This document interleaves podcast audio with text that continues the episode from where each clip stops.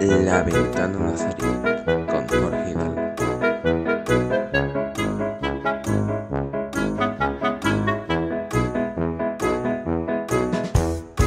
Muy buenas a todos, aficionados y aficionadas rojos y blancos, aficionados nazarí en general. Encaramos este decimotercer episodio de La Ventana Nazarí con parte de actualidad buena que contar y parte de actualidad mala que contar. Perdonen que la semana pasada no pudiésemos haber hecho el este episodio que debería haber comprendido el análisis del partido con el Levante y la previa del partido contra el Español. Pero debido a los quehaceres y a la a las necesidades laborales y estudiantiles que tenemos los miembros de, de la Ventana Nazarí, no se pudo sacar tiempo para, para hacer el podcast. De verdad que lo sentimos y les pedimos disculpas por ello, pero esta semana intentaremos pues hacerlo los dos. Tanto el análisis de la victoria de Balsámica que supuso o que parecía suponer eh, del Granada en el Ciudad de Valencia contra el Levante, como de la posterior derrota que un poco injusta, pero vuelve a hacer asaltar las alarmas en, en el seno rojiblanco. Como les hemos dicho, buena victoria del Granada. Parecía convencer, vencer y convencer por fin el equipo de Robert Moreno, que hizo un muy buen partido contra el Levante y que una semana después pues volvería a pegársela contra el Español en Cornella, en el segundo partido que el Granada tiene que jugar fuera de casa de forma consecutiva y que pues mm, el equipo en la segunda parte no dejó mala imagen. Un poco peor en la primera, cuando después de, recibir el primer gol, golazo de Pedrosa, no fue capaz de levantar cabeza. Y vuelve a poner el foco en, en- no en el entrenador, porque esta vez la victoria, todo hay que decirlo, no fue culpa suya, pero sí en el rendimiento de algunos jugadores y de- del equipo en general en, en diversas fases de partido. Mm, Lo siguiente que les tenemos que contar, evidentemente, es que después del parón se recibirá el Madrid. No es porque vayamos a hacer la previa ya, queda mucho para eso. Evidentemente pueden cambiar muchas cosas. Pero sí les tenemos que decir que han salido ya el precio de las entradas para ese partido. Que el club eh, mm, y la liga han puesto un precio a las entradas de 110 euros, la más barata, que ascienden hasta los 150 si se quiere ver el partido en preferencia, puesto que el precio de 110 euros es los fondos y de 180 si se quiere ver en tribuna. Evidentemente, si se quiere ver el partido tanto en el Alhambra Sports Bar como en, como en un palco VIP, pues los precios ascende- ascenderían a los 250 y, perdón, 230 y, dos- y 350 euros re- respectivamente. Entradas, si les doy mi opinión, un poco cara, pero bueno, ya hablaremos después de ello también con nuestros colaboradores. Así que, con una semana de retraso en la que, insisto, les pedimos disculpas y con el análisis de estos dos últimos partidos, comenzamos el decimotercer episodio de La Ventana Nazarí. Todas las semanas tenemos aquí a nuestros dos gladiadores rojos y blancos, a nuestros dos colaboradores habituales, a nuestros dos cabecillas de la información roja y blanca horizontal. Muy buenas chicos, muy buenas Fran. Hola compañeros, encantado de estar más una semana aquí con ustedes. Muy buenas a ti también, José Ángel. Muy buenas compañeros, encantado de estar una semana más con vosotros, aunque en este caso no sea con las mejores noticias posibles con esa derrota de Granada. Bueno, como hacemos habitualmente, hoy ahora empezaríamos con el partido que con el último que ha jugado el equipo nazarí que analizaremos. Analizaremos los dos, porque como hemos dicho, esta, este, este episodio es una obra previa, porque hay ahora, ahora, como todos ustedes saben, hay parón de selecciones y el partido con el, contra el Real Madrid es después del parón. Entonces, como hay tanta, tanto tiempo de por medio, pueden pasar muchas cosas tanto en el seno rojo y blanco como en el seno merengue, ¿no? Entonces, mm, hacer una previa ahora es un poco arriesgado por la cantidad, por el- precisamente por eso, por la cantidad de tiempo y la cantidad de información que puede cambiar de aquí a que se dispute el partido.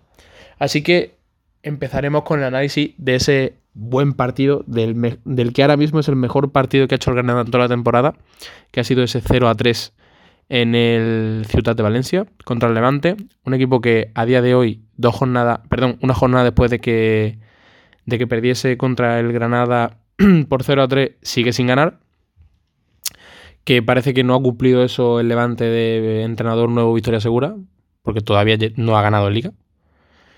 Y que, pues bueno, el Granada fue un rodillo sobre el Ciutat. Empezó muy bien el partido, la verdad. La primera parte fue arrolladora. El equipo nazarí compitió muy, muy bien, acercándose mucho más al juego que proponía el equipo de Diego Martínez. Ese juego directo, empezado de atrás, con ataques rápidos y fulgurantes y no con tanta posesión de pelota.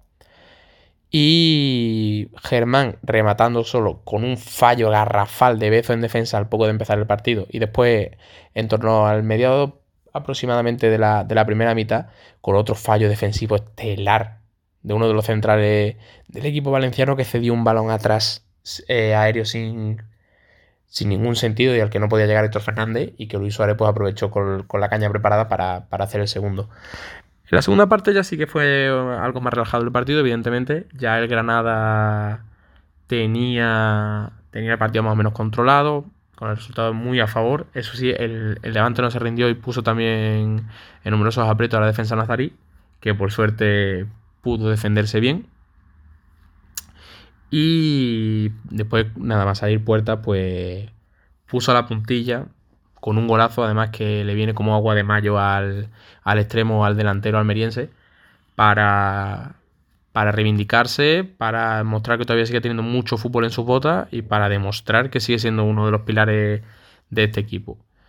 Una conducción larga, donde rompió una vez más la cintura Bezo y que con pierna izquierda puso un balón al que, ante el que nada pudo hacer Aitor Fernández. Muy buen partido, insisto, como he dicho. Ahora veremos lo que opinan nuestros colaboradores, pero parecía con ese 0 a 3 y antes de saber el resultado de, de, la semana pasada que contra el español, que el Granada podía adquirir una dinámica algo más ascendente. Después del empate que había conseguido también la jornada anterior, ese sí un poco más con más mal sabor de boca y con más malas sensaciones contra los Asuna. Pero parecía que el Granada pues ya podía ir en torno para arriba, se llegó a colocar incluso eh, un décimo, si no recuerdo mal, en la tabla clasificatoria, alejándose bastante de, del descenso y mostró bastante buenas sensaciones. Chicos, ¿cómo visteis vosotros el partido contra el, contra el Levante? Pues sí, un partido muy importante en el que por fin se consiguió la primera victoria fuera de casa. 0 en 3, como ha comentado Jorge, contra, contra el Levante. Desde los primeros minutos se nos puso el marcador muy pronto a favor con el gol de Germán. 0-1 y otra vez Germán siendo muy resolutivo de cabeza. Ya lo demostró la temporada pasada, hace dos, que es un futbolista que va tremendamente bien de cabeza, tanto defensiva como ofensivamente, y nos, nos volvió a dar, a dar ese gol tan, tan, tan importante. Muchos demandábamos la, la, aparición de Germán en el centro de la zaga, porque era extraño que un jugador tan importante en las campañas anteriores hubiese dejado de contar para, para el míster en estos últimos partidos estando, estando bien en forma, como se prevenía. Pues bueno, Germán entró en, en el 11 y se hizo de notar, tanto atrás como, como adelante con el gol. Mm, el Getafe, o el, perdón, el Getafe no, el Levante buscó el empate, mmm, supimos aguantar esos minutos y en, y en, otro, en otro error defensivo de, de, la zaga del Levante, que la verdad estuvo bien flojita en defensa, conseguimos 2-0. Y el Granada, pues aprovechando la, los fallos de, de, Levante en defensa, como lo que, lo que hay que hacer, no fallas tantas ocasiones como, como pasó en el partido de Getafe, y estaba así, nos fuimos 0-2 al descanso. Antes de la, de la primera parte, hubo la jugada polémica de que si hubo penalti, si no hubo penalti, mmm, el árbitro pito penalti, Arba mmm, quiso, entrar, quiso entrar y finalmente el árbitro decidió no, no pitar penalti, así que mejor para, para nosotros y mejor, mejor para, para el Granada. Nos vamos 0-2 al descanso y cuando el Getafe, oh, perdón, otra vez con el, con el, Getafe, cuando el Levante iba otra vez a, a recortar distancia uno en el marcador, con una serie de cambios, mmm, Robert Moreno con la entrada de, de puertas con, la entrada de, Carlos Vaca, el equipo consiguió un, gran gol de, Antonio Puerta. Se estrena en, esta temporada Antonio Puerta y tiene que ser un jugador más importante, como demostró la, hace dos temporadas. La pasada campaña sí que es verdad que, le costó mucho a Antonio Puerta encontrar el camino de, a, hasta el gol. De hecho, creo que metió dos, tres goles la temporada pasada, muy pocos goles para un hombre tan goleador como había demostrado en estas campañas anteriores. Y bueno, me alegro por Puerta, me alegro por el Granada, me alegro por Robert Moreno, 0-3, una victoria muy, muy, muy importante. Dejamos al Levante, en zona de, de descenso ahí tocado y nosotros salimos a flote, 11 puntitos ya con un partido menos, posición número 14 y vamos, vamos por el español. El 0 a 3 marcador del Granada constituye sin lugar a duda un balón de oxígeno para, para Robert Moreno y para el propio Granada. Hemos de tener en cuenta que en los últimos cuatro partidos el Granada ha conseguido 8 de los últimos 12 puntos en juego. Es decir, estamos en una dinámica ascendente. Es cierto que en algunos momentos con detalles individuales, ¿no? Como el, gol de, de, Rochina ante el Sevilla, el gol de Montoro desde lejos en, el campo de, de, Osasuna, en el Sadar.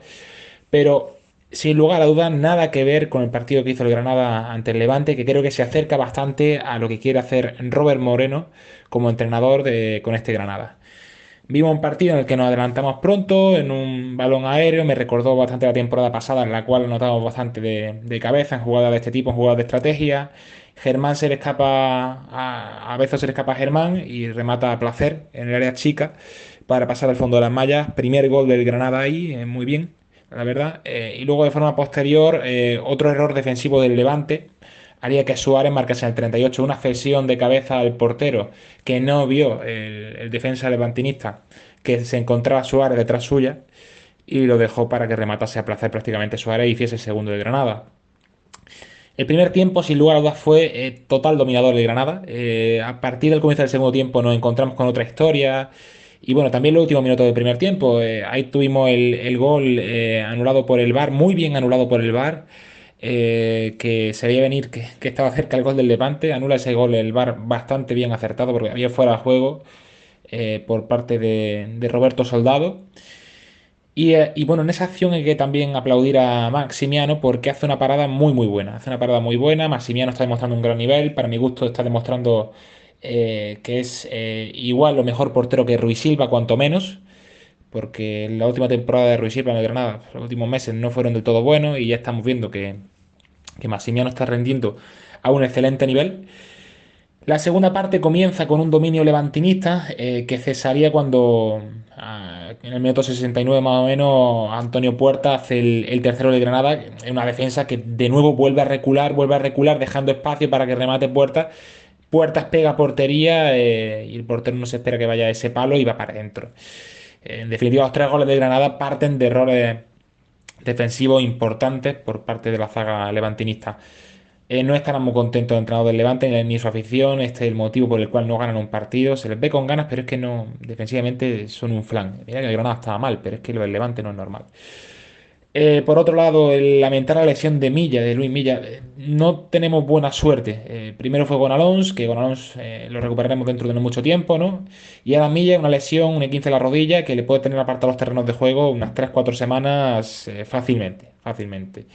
Esperemos que no se vaya mucho más esta lesión eh, fue un excelente partido de Granada. Eh, me encanta vernos tan cerca. Nos vamos acercando, salimos del descenso y nos acercamos un poco a la media tabla. Estamos a tres puntitos de la media tabla. Vamos a ver si contra el español lo rematamos. Pero en definitiva, muy buenas sensaciones de esta Granada de Robert Moreno, que le ha sabido dar la vuelta a la tortilla y que está demostrando que si se confía en él, pueden ir las cosas bastante bien. Y que el bloque, cuando hay una pizca de suerte, funciona.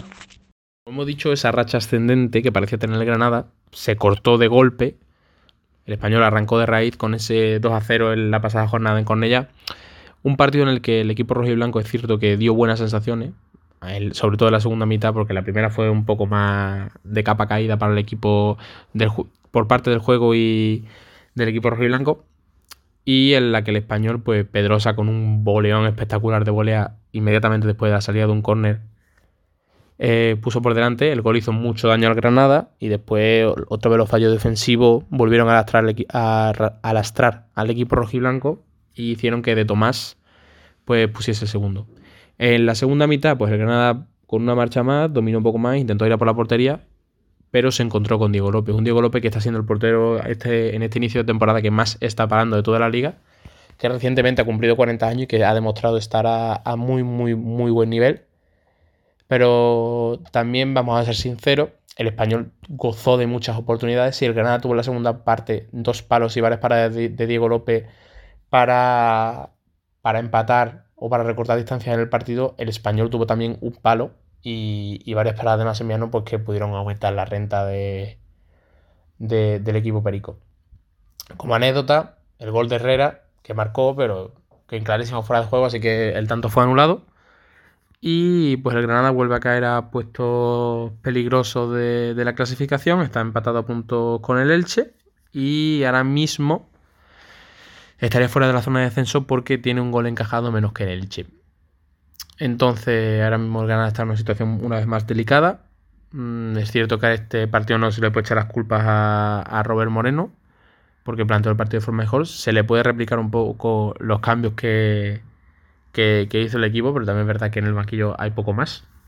Y sí, yo creo que hay que, que poner el foco en el nivel de jugadores como Monchu, por ejemplo, que el partido del español más o menos lo, lo solventó, aunque el de Levante una vez más un poco flojo. De hecho, hasta que no se lesionó Milla, no, no hizo acto de presencia en el partido. Sobre todo a jugadores como Arias y Escudero, que han sido dos de las apuestas importantes del club como hombres de, de recambio de refresco y que no están consiguiendo todavía mostrar el fútbol que han tenido en otras temporadas. Y sobre todo también el tema de Víctor Díaz, que ahora con la lesión de Duarte ha ocupado el puesto de central derecho. Y que, sigue también dejando mucho que desear, sobre todo en los balones aéreos y en la, y en la confianza defensiva. Bueno, chicos, ¿cómo visteis vosotros el partido contra el Real Club Deportivo Español? Pues sí, Jorge, después de cuatro partidos el equipo puntuando, el equipo en una racha ascendente, no solo de en lo que se refiere a puntos, sino también en lo que se refiere a juego. Después de dos empates y de dos victorias, pues tenemos un partido muy complicado contra el Español, un rival en la mitad de la tabla y, y no ganó 2-0. Y la verdad que las sensaciones, por lo menos de la primera parte, para mí, sí que hubo unos primeros minutos de tanteo en el que parecía que ninguno de los dos tenía eh, rumbo del partido, pero a partir del minuto 30, de minuto 25-30 de partido, la España ya cogió los mandos del centro del campo y, y nos bombardeo en el área. Y era ya solo cuestión de, de tiempo que, que el equipo catalán se adelantara en el marcador. Y eso con un golazo de, de Adrián Pedrosa, eh, que seguramente sea uno de los, de los mejores goles de la temporada, se adelantaron. Cuando el equipo quiso un poco racionar, el segundo de Roda Tomás. Un jugador que está en un estado de forma magnífico. De hecho, va la ha convocado Luis Enrique. Nos vamos a la segunda parte con un 2-0. Sí que es verdad que en la segunda parte sí una mejoría del equipo tuvo dos, tres ocasiones muy buenas, como las de Jorge Molina, como las de Germán, pero nos encontramos contra un grandísimo portero, Diego López, que parece vivir no en una segunda juventud, en una tercera, porque no es normal las paradas que, que se pegó durante, durante, durante el partido. Fue el que mantuvo la, la, a la España vivo y nos cortó ese hilo de esperanza de, de, de poder puntuar en Cornellar Prat. Así que bueno, lo dicho, después de cuatro partidos el equipo cae, Vamos a ver ahora, eh, viene, viene un parón por, por las selecciones, pero vamos a ver los jugadores si se van recuperando, si vuelve con Alón, a ver si Duarte va cogiendo, puede poco a poco también meterse en dinámica de grupo, aunque parece que todavía contra Real Madrid no va a estar. Pero bueno, vamos, todavía no, en esta jornada no estamos en descenso, aunque ha, aunque ha sido una jornada en la que ha puntuado Cádiz, ha puntuado a la vez, ha puntuado también Celta, nos quedamos un pelín más abajo, pero bueno, todavía no estamos en descenso y, eso es la, nota positiva de, esta jornada. Sabíamos que iba a ser bastante, bastante complicado, evidentemente visitar la casa del español y el español pues en su campo se le exige contra un Granada pues que, gane, ¿no? Que es normal, igual que cuando el español venga a Granada le exigiremos a nuestro equipo la victoria, por supuesto. Entonces pues nos encontramos con un partido en el que efectivamente, como bien comentaba Fran, vemos que, no había un claro dominador en los primeros momentos del partido, el Granada hace un buen primer tiempo, el español pues se encuentra con, el gol y bueno, se, acaban llevando el partido por, porque, bueno, porque la pelota no quiso entrar en la, portería contraria en este caso.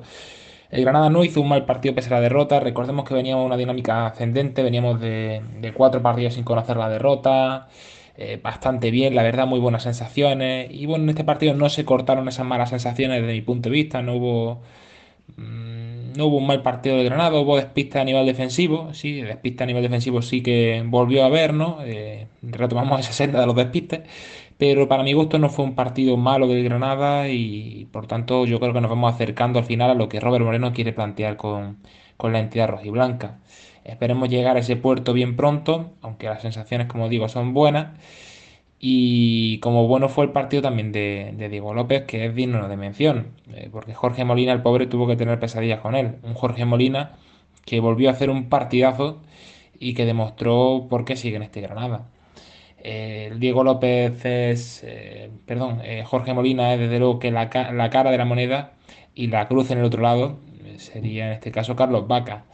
Mm, es una pena es una pena que en este inicio de temporada, lo que va, no haya podido demostrar apenas nada. Eh, es todo lo contrario que Jorge Molina. Mm, esperemos que, bueno, que según avancen las jornadas, pues eh, pueda demostrar algo más, pueda demostrar que aún está en, tiempo para jugar, tiene, tiene vida, digamos, y que tiene mucho, mucho fútbol en sus piernas. Esperemos. Hay que tener en cuenta, ya no solo la actualidad de, de los dos partidos que hemos tenido en estos últimos días, sino también es el tema de las entradas en el fútbol.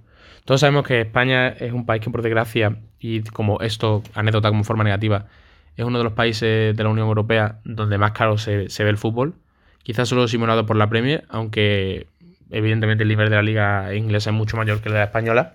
También hay que tener en cuenta que en momentos como los que está sufriendo el Granada Club de Fútbol no es agradable pagar una cantidad de dinero como la que se han propuesto imponer la, directiva del club para un partido con el Real Madrid, que evidentemente siempre es el más caro, el, el Madrid, igual que pasa con el Barcelona o con el Atlético de Madrid, pero que si pretenden llenar el campo y que el público juegue su papel, evidentemente esos precios se alejan mucho de, ese objetivo.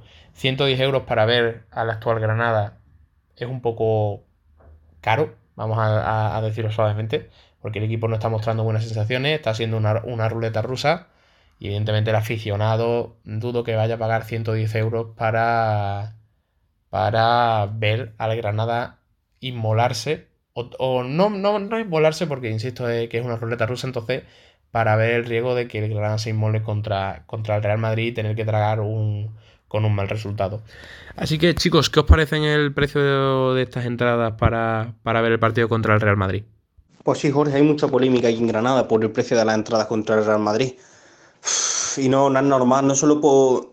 Para mí siempre el fútbol he visto como un espectáculo de horas en el que ha durado muchísimo, porque en primera división te puede salir por partido por 50, 80, 100 euros, para un espectáculo que, repito, son las de dos horas.